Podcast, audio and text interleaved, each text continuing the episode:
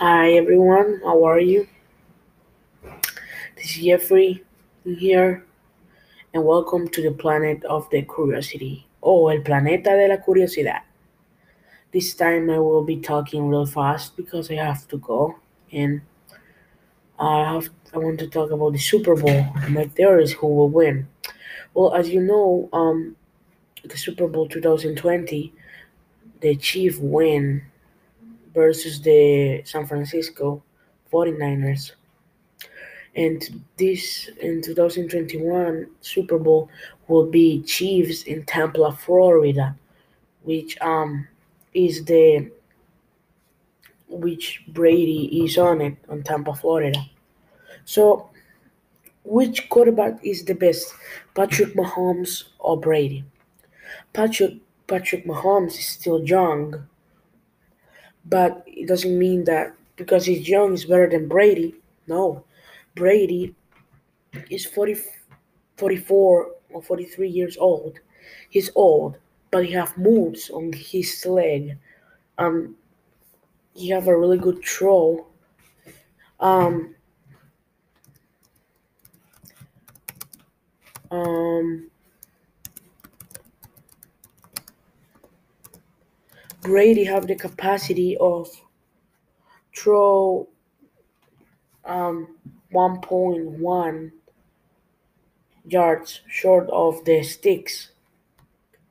So Patrick Mahomes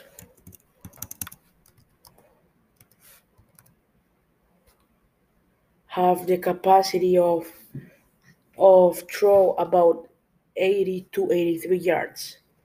If he can be beat how far I can throw it he got me but I know it was pretty far. Mahomes said, "I think can I can I get anywhere up from 80 to 83 yards. Anything is the range of 75 to 83, where I could throw in a throw off."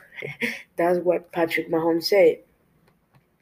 And the only one QB that can throw 100 yards is just Josh Allen can throw a football over 100 yards.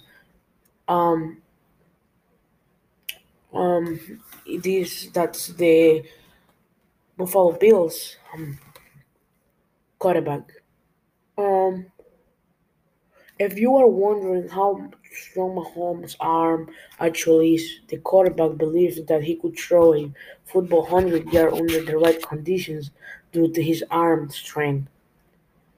He Mahomes has been challenging to a throwing contest multiple times this offseason, um, which is really great because Mahomes can take the lead on the Super Bowl than Brady.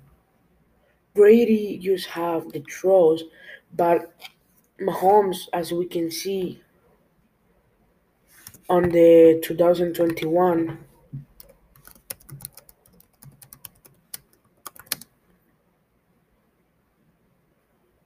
on the Super Bowl on the on the minute um I think it was in the almost the last so he won a lot a lot but that doesn't mean that Brady can take the lead because of he can run of course not but I was really wondering who will win the Super Bowl. Well, it can be both. Tampa have really good, really good defense, and and the, the Chiefs have too. But I'm really wondering who will win still. Well, that's all for today, folks. Have a great night or day or continue day you're listening and see and hear you at the next time